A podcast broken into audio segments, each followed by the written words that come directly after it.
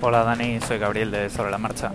Mira, te voy a recomendar una aplicación para ver los equipos conectados a tu wifi que se llama Fing, F-I-N-G. Está para iOS y que además, bueno, pues puedes nombrar tus propios dispositivos y los recuerda y tal. Eh, mi router también es Technicolor y yo lo que hago es les asigno, en vez de que cada vez que enciendo un dispositivo eh, una dirección aleatoria, o digamos por DHCP, lo que tengo es configurados todos mis dispositivos con una dirección estática, de tal forma que eh, para mí es bastante fácil controlar los rangos y saber que un dispositivo, incluso aunque no le haya puesto nombre en fin, eh, es mío o no. ¿vale? Entonces son dos truquillos que si quieres los puedes hacer y que te ayudan bastante a tener controlado quién está conectado o no. De todas formas, Apple y sus protocolos Air asterisco son un poco abiertos, no descartes que haya sido accidental.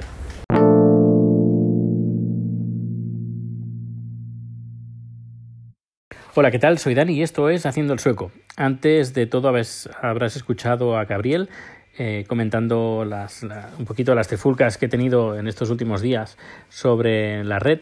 Eh, quizás, quizás a lo mejor era, era eso que alguien a través de Bluetooth se intentó conectar, pero por otra parte usé la aplicación Finch, que, que por cierto eh, está muy bien. siempre la llevo encima en, las, en los teléfonos, siempre todos los teléfonos que he tenido siempre tengo esta aplicación. Y, y la verdad es que me fijé que había ocho elementos cuando en teoría solo cinco en casa tenían acceso a Internet. Pero bueno, al final pues lo que he hecho ha sido eh, una cosa que debería de haber hecho desde el primer momento que, me, que recibí el router, que es cambiar contraseñas. Eh, ¿Qué más? Y sí, principalmente cambiar las contraseñas y desactivar el WPS, creo que se llama, ¿no? Eh, bueno, pues eso, desactivar es este protocolo de seguridad y dejar activado el VPA2 o algo así.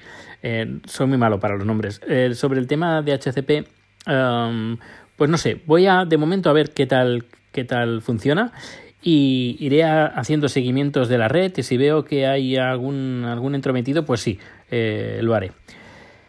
Bueno, hoy he ido a clase de sueco y me gustaría comentaros una noticia, bueno, no es noticia, más bien es un comentario yo, por ejemplo, me he comprado la libreta porque iba con folios en blanco, y, pero claro, lo mejor es, es ir con una, con, el, con una libreta. Uy, que, que me lío. Pues en la libreta, que voy apuntando pues las cosas que nos van enseñando en la clase de sueco, tengo una especie como de marca. Cuando hay algo interesante que, que, sería interesante comentar en el podcast, pues lo señalo. Y hoy ha hecho una pequeña eh, una pequeña marca para deciros, bueno, pues que, eh, Suecia, eh, bueno, voy a, voy a tirar un poquito más para atrás. Hace unos meses hubo un pequeño follón entre Suecia y Estados Unidos, salió como una noticia, o al menos el Donald Trump citó una noticia que algo muy grave había pasado en Suecia. No había ningún atentado, nada, no había pasado absolutamente nada. Y luego la prensa se le tiró encima diciendo que, no sabían ni lo que pasaba en el mundo porque en Suecia no había pasado nada.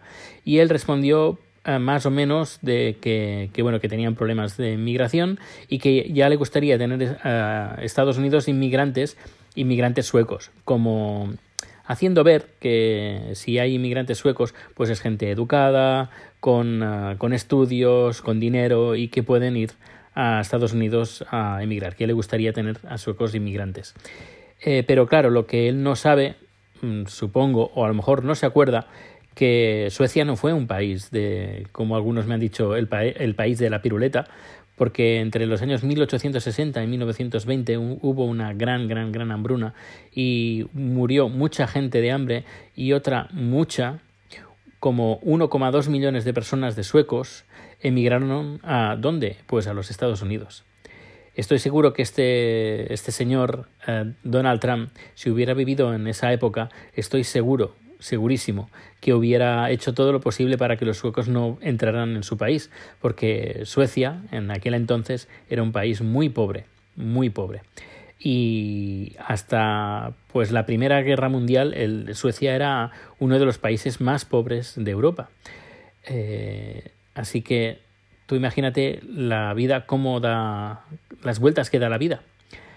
Y a lo mejor, por ejemplo, el que se queja tanto de México, de que eh, va gente pobre, delincuente, violadores, etcétera, etcétera, pues a lo mejor dentro de 50, 100, 200 años, a lo mejor es México la que tiene que cerrar las fronteras porque Estados Unidos cae en una gran crisis y es México el que es una gran potencia mundial, o Canadá, o vete a saber tú qué país, o China, o, Australia, o donde sea. Eh, la vida da muchas vueltas y, y no nos podemos incluso entre nosotros mismos eh, a una persona pues a lo mejor le tenemos cierta cierta rabia y pues no sé le decimos cuatro cosas pues a lo mejor esta, esta persona en, en un futuro a lo mejor necesitamos de su ayuda de su soporte y lo mejor es portarse bien eh, no nos va a gustar todo el mundo, no nos puede gustar todo el mundo, hasta los Beatles, como un amigo decía, un artista que tenía que tiene también eh, gente que no, no, le gusta su música y él me decía, hasta los Beatles tenían enemigos y tienen enemigos. Pues, pues bueno, lo mejor es portarse bien con todo el mundo, con todos los países, con todas las naciones y porque nadie, bueno, nadie sabe lo que va a pasar en un futuro. Así que ya sabéis, 1,2 millones de suecos emigraron a los Estados Unidos y pensarás, bueno, 1,2 de cuánto? Pues 1,2 de 4 millones de, habitantes que tenía en aquel entonces. Es decir, que se quedó con 2 millones 800, eh, con 3 millones más o menos, podríamos decir. Es decir, un 30% de la población emigró a los Estados Unidos. Es decir, si era un país pobre, pues eh, con la con la fuga de esta gente, pues se empobreció también mucho más. Y también pensarás, bueno, ¿qué pasó durante esos años de 1860 a 1920? Pues principalmente hubo una, durante esa época, más o menos, hubo una pequeña glaciación eh, a nivel global y lo que hizo, pues, bajar las temperaturas lo suficiente como para que fuera mm, imposible el poder eh, plantar plantar eh, patatas, eh, vegetales aquí en Suecia.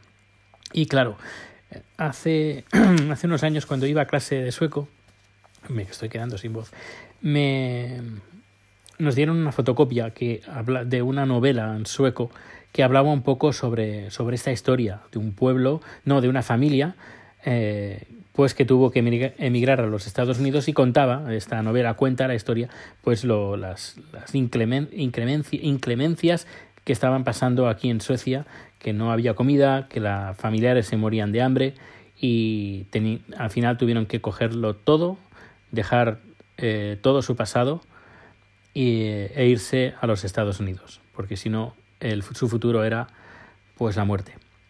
Bien, pues nada, espero que os haya gustado esta información sobre Suecia y ya sabéis, iré contando cosas ahora que voy a clase de sueco y que me relaciono con, con sueco, los profesores, etcétera, etcétera, pues iré contando más cositas. Eh, no os perdáis las canciones que he estado componiendo estos días, a ver si, si, os gusta o no. Ah, y otra cosa, eh, los que tenéis el, el libro, eh, os agradecería el libro de vídeo para todos. Os agradecería a ver si podéis entrar en, en la, bueno, en la aplicación en el de, de los libros de cómo se llama la iBook Store o como se llame y le ponéis una reseña. No sé me haría muchísima muchísima ilusión. Pues muchas gracias y nos escuchamos mañana. Hasta luego